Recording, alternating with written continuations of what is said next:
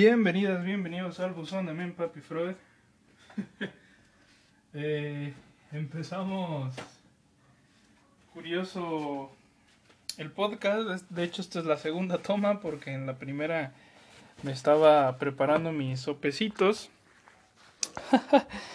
y, y pues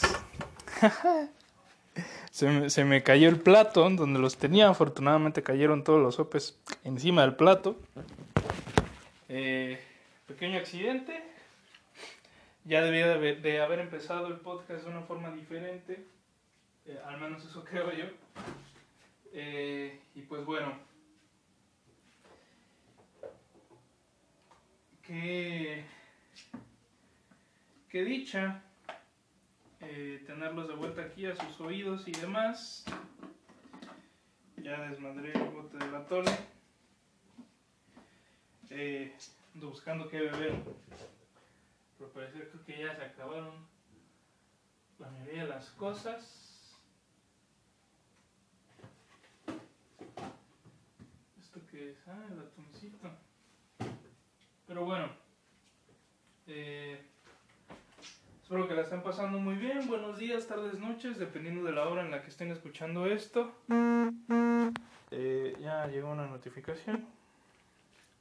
Bueno, qué bueno que siguen acá. Eh, me gustaría seguir manteniendo el misterio de, en qué día estoy grabando esto, eh, ya que se están subiendo los capítulos como que por al ahí se va. Y, me agrada, me agrada que sea así. Esa es una de las cosas que me gusta hacer. Eh, mantener ese misterio. Y ando buscando, les digo que beber. Provechitos si, si me están escuchando mientras desayunan, comen, cenan. Yo estoy preparándome pues mi, mi comidita, unos sopecitos, les digo ya se me cayeron. Se me cayó el bote, perdón, el plato. Y pues un reverendo desmadre. Y pues bueno, Va a ser agua pura lo que beberemos. Ah, no, miren, hay jugo. Hay jugo del de, del de galoncito. Creo que este puede ser el predilecto. Eh, y una disculpa también si me escuchan como que de repente lejos. Eh, estoy grabando únicamente con el celular, no estoy con el micrófono de los, los audífonos. Eh, y pues bueno, me van a acompañar a comer. Hoy eh, prefería hacer algo distinto en el sentido de que la mayoría de los, de los capítulos eh, tiendo a preparar algo eh, y ese algo pues es este algún tema visto con antelación y que déjenme admitirles que sí eh, del tema del que me gustaría hablar hoy sí lo he visto con antelación eh, y que se está dando últimamente en redes sociales. Y, pues bueno, eh, pero pues primero una introducción. Eh, pues se cayeron las redes sociales hace algunos días. No recuerdo específicamente cuándo. Así de un chingo me importa. Y pues se cayeron las redes sociales, hubo hubo un, digamos como que una especie de, de caos para algunos porque eh, pues hay adicción a, las redes sociales, desafortunadamente. Y, y pues bueno, el, es, es un hecho real en el que deberíamos demostrar más compasión eh, que, repudio hacia esas personas que, que son adictos a, esa red social, a redes sociales en específico, y que pues que se basan en una red social para determinar quiénes son e incluso quiénes llegarían a ser. Pero ese no es exactamente el tema. Un poco lo del final, lo que les comentaba, quiénes determinarían eh, para llegar a ser y que algunos se basan en las redes sociales para, para dar esa pauta, ¿no? de, quiénes son y demás. Eh, en realidad el tema es que últimamente se ha venido una ola de, de, de que el amor propio, de que hay que dejar de romantizarlo, de que el amor propio tiene muchas, muchas fases y, y que el hecho de romantizarlo solamente es verlo desde una perspectiva Mm, le podríamos llamar hipócrita. A mí me gustaría llamarle eh, hipócrita porque se deja de ver la otra parte, otra cara de la luna, ¿no?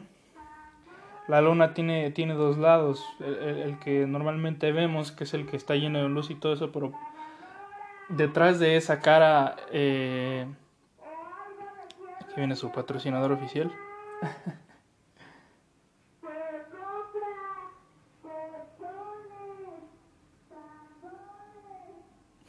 se compran.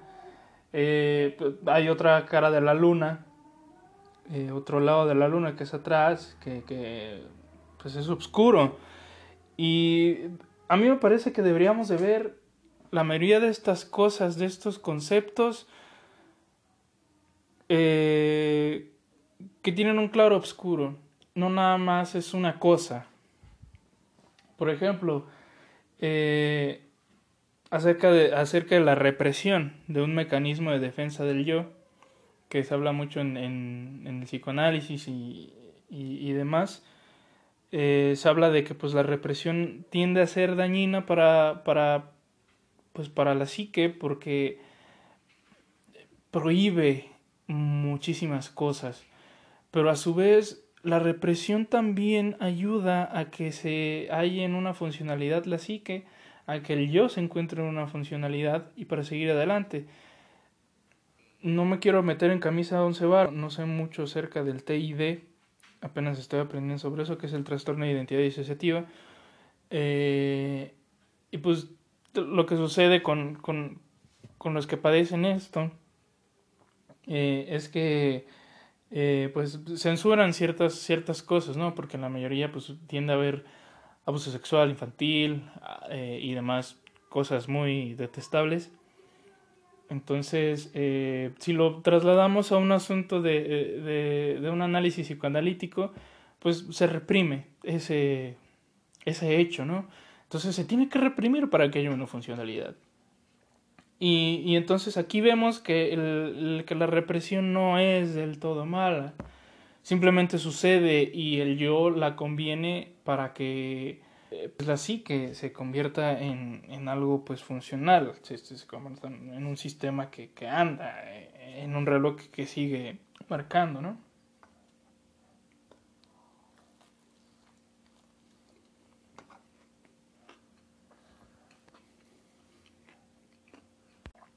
Entonces, en el caso de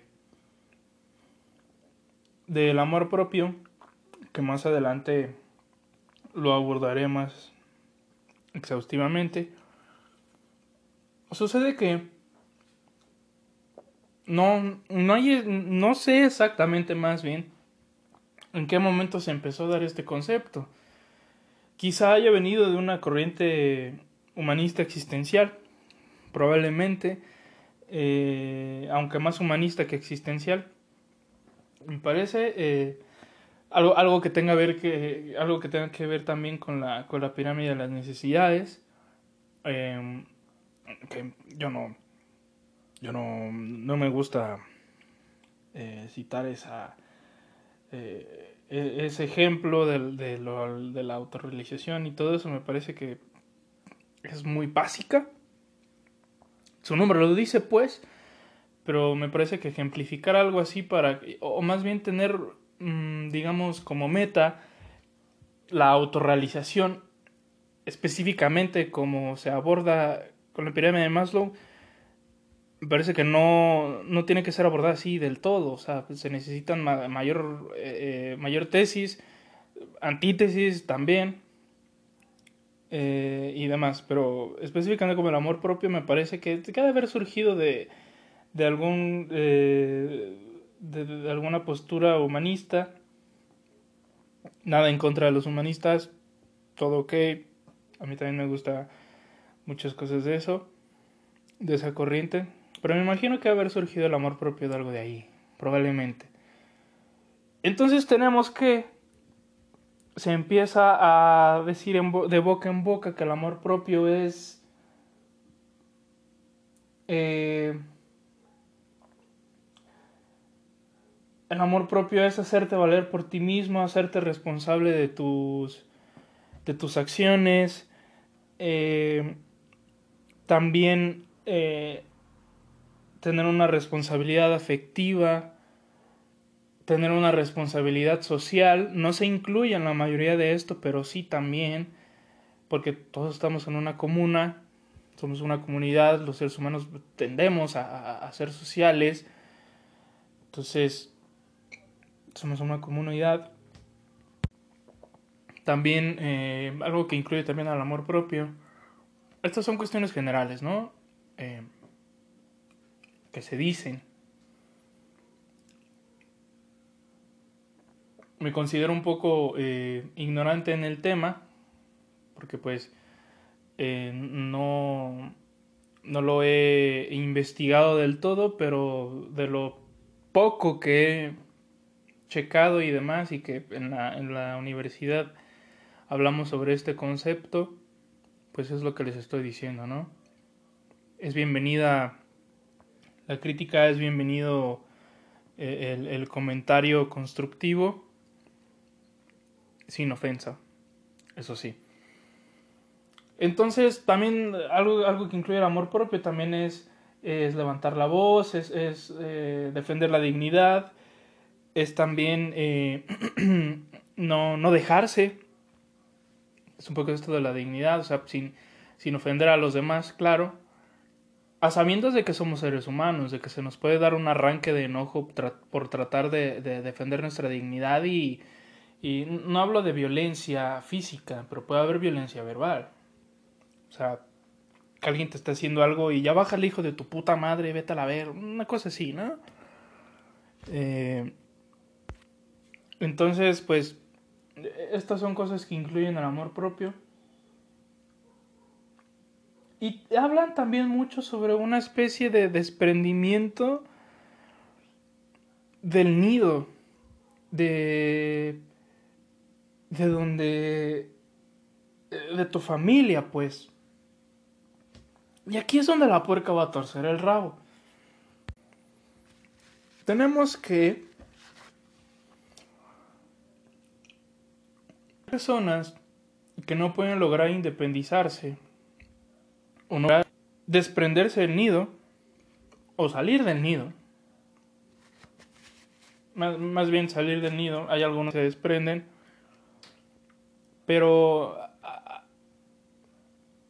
hablemos pues de que eh, tiende a ser complicado salirse de un sistema en el que se ha estado por mucho tiempo y en el que la mayoría de las cosas que tú has aprendido a hacer te hicieron lo que ahora eres.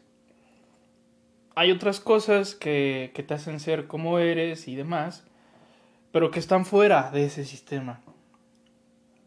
Están los amigos, está la escuela, está algún grupo este, de encuentro en el que se esté.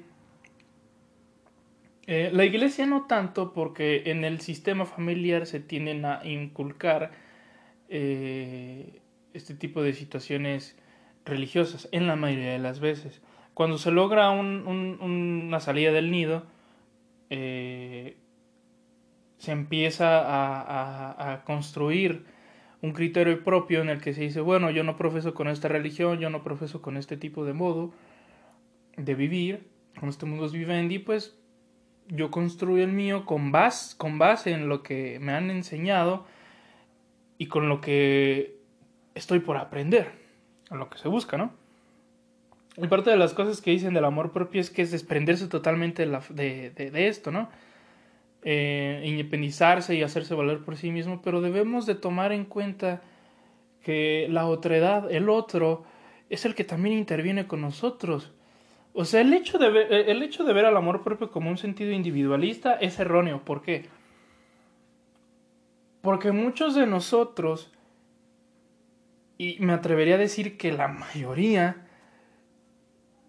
tenemos muchos inputs, muchos, eh, muchas características de los demás. Me recuerda mucho estas características de los demás a una canción de Mac DiMarco del su disco Diesel Dog que se llama My Old Man, que habla sobre que se parece más de lo que él piensa a su papá, que se empieza a ver en el espejo y dice, me, veo como mi papá, sé que ese no soy yo, pero me estoy pareciendo a él. Como camino, como, como, como hablo, como actúo. Entonces, aquí vemos un ejemplo de que el otro es el que interviene con nosotros, hacia nosotros, más bien interviene hacia nosotros. Y, debemos de tomar en cuenta eso para el amor propio. El amor propio no debe ser individualista, más sí debe ser una construcción personal. ¿A qué me refiero?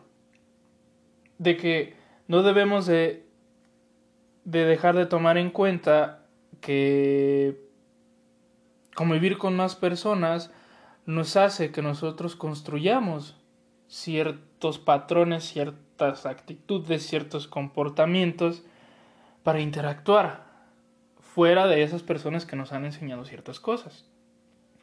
Entonces, vamos a ejemplificar.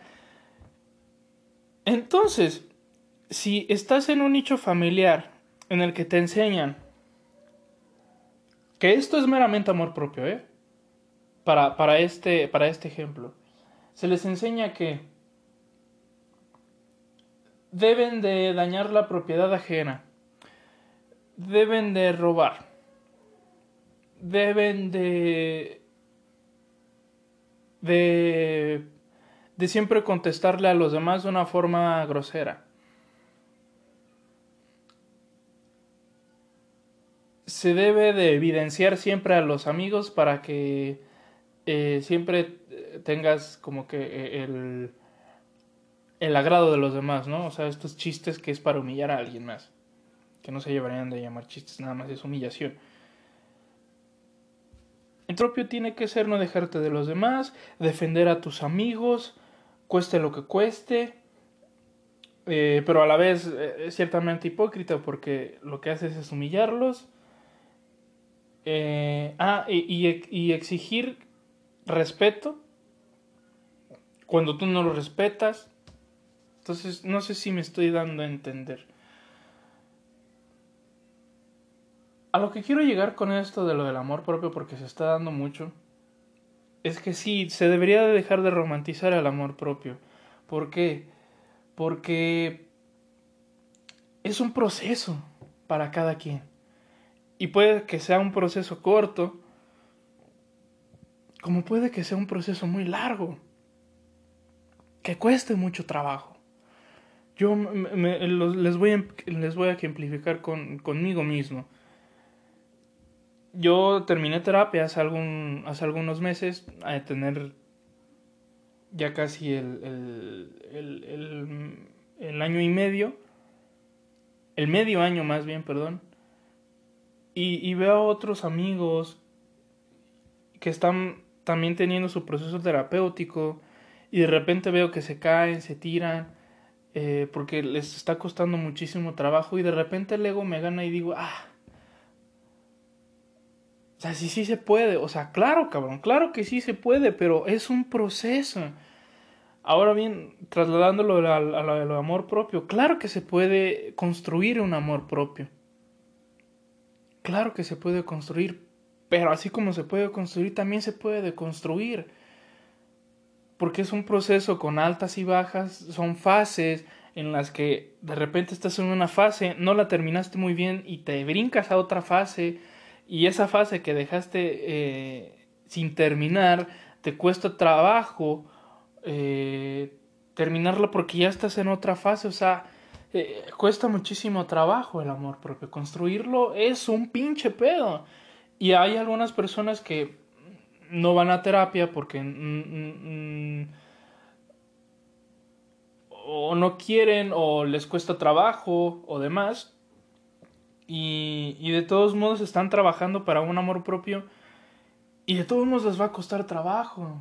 Aunque estés en un proceso terapéutico, te va a costar trabajo, así como si no estás en un proceso terapéutico, te va a costar trabajo construir un amor propio. También hay que eh, eh, dejar también de, de idealizar mucho el proceso terapéutico, de que, ah, estás haciendo terapia, wow, te felicito, eso. Sí, gracias, pero no sabes lo que está muy cabrón. O sea, gracias por tu felicitación y todo eso. Chido, pero no veo el por qué. Es como también eh, estos, estos hombres con V y sin H y con N que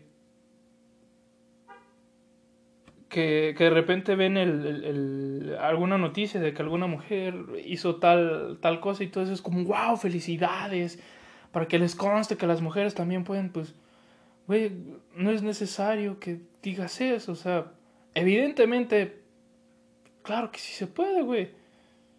Seas hombre o mujer, sí se puede, güey. Etcétera. Entonces, también dejamos como de idealizar mucho el proceso terapéutico porque cuesta muchísimo trabajo.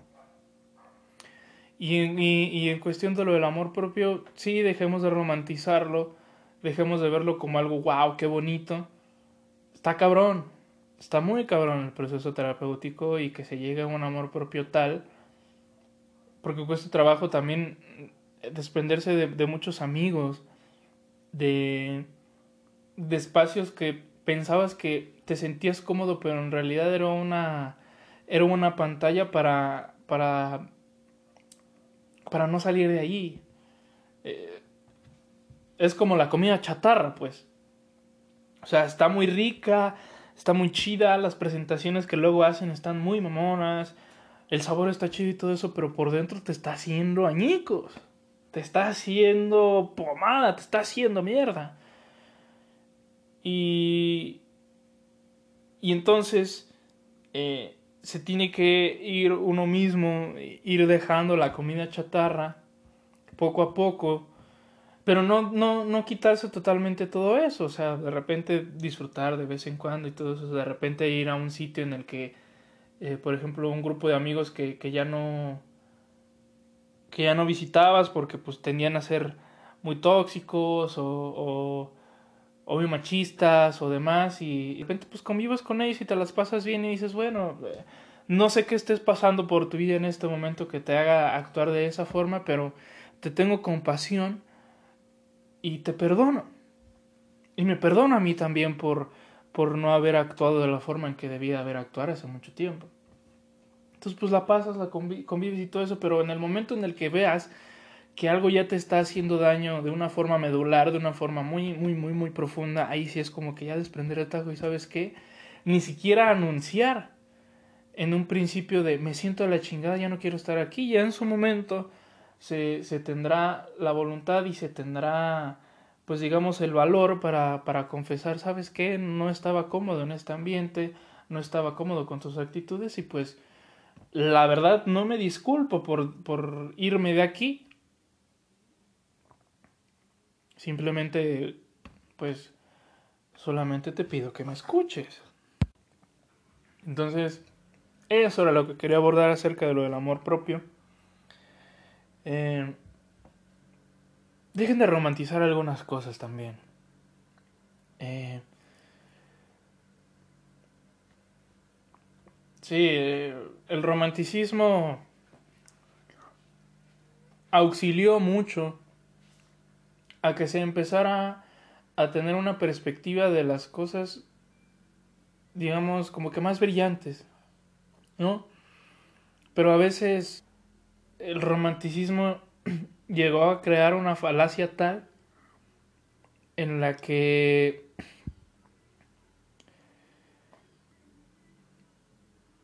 se tenía que ver a huevo que una basura que la basura tenía brillo por sí misma. O sea, y adornar a la basura de forma tal y romantizarla, ojo ahí, hay que tener muchísimo cuidado.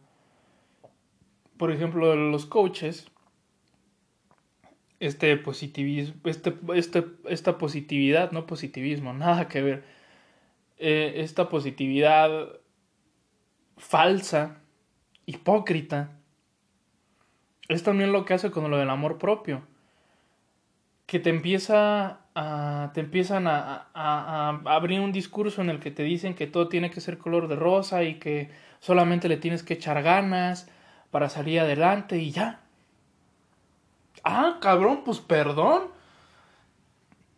No, pues haberlo sabido antes, pues entonces, ¿dónde están mis millones? Porque pues le he echado ganas todos estos pinches años y no he visto nada.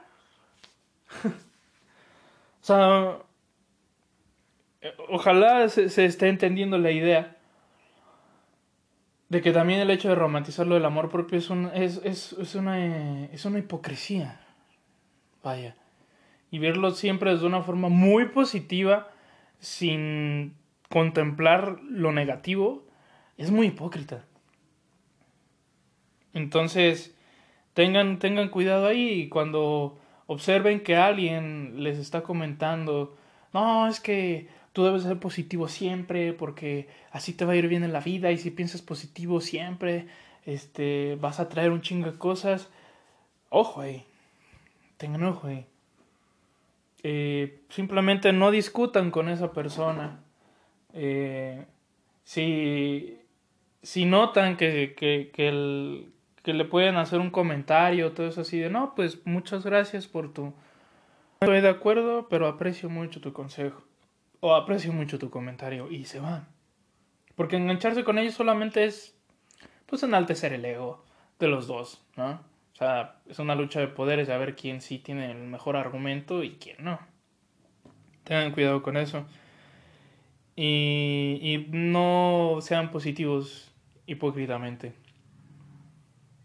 Sean seres humanos, vaya pues. O sea, con, con perspectivas positiva sobre la vida, con cierto optimismo, pero también si de repente les llega un bajón de negatividad, obsérvenlo, no lo juzguen, digan, ok, esto está pasando. A ver, ¿qué, qué, me, qué, qué me, quiero decir en este momento?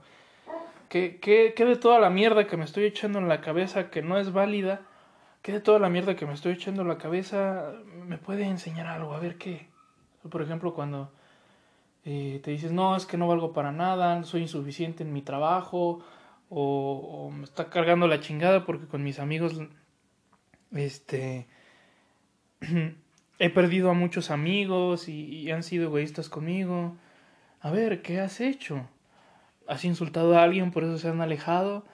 En tu trabajo solamente te la pasas chismorreando con los demás y, y, y por eso te sientes insuficiente porque no eres productivo o sea, también sea objetivo con ello. O sea, el hecho también, lo que se enseña mucho en terapia es también ser objetivo con las emociones y con los sentimientos. Ser objetivos en el que ver como todo el contexto de lo que te está pasando y decir, ok, va.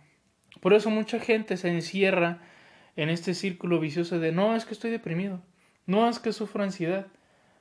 Y ya ha sido a, a, a, que te chequen, ya ha sido a que te revisen. No, pero es que yo siempre me he sentido así. Ok, pero, pero ¿qué haces en tu día a día? No, pues es que, por ejemplo, tengo tarea para... Pongamos un ejemplo, es 3 de octubre, ¿no? No, es que tengo tarea para el 8 de octubre. Y hoy es 3 de octubre. ¿Y qué has hecho? Nada.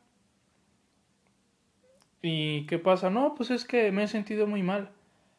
Probablemente sí sea cierto.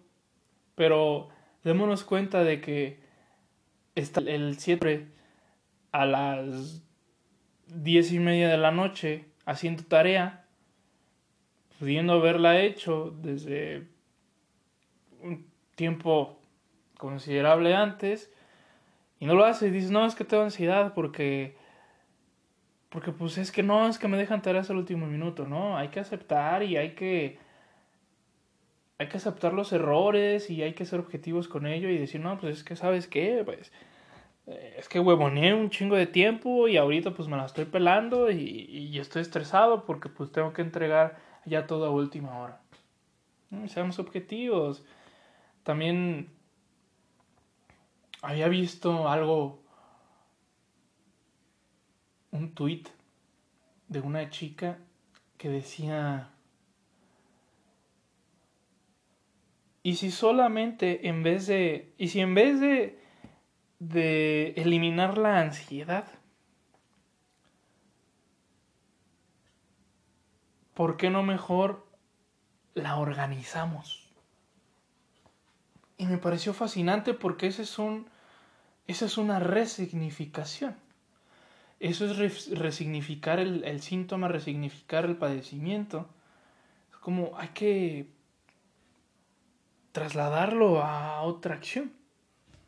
Y sí, o sea, no, nadie está exento de psicosis. Eh, nadie está exento de padecer algún, alguna psicopatología. Nadie, nadie, nadie. Y créanme que por ahí vi la estadística de cuántas personas padecen algún algún valga la redundancia algún padecimiento psicológico eh,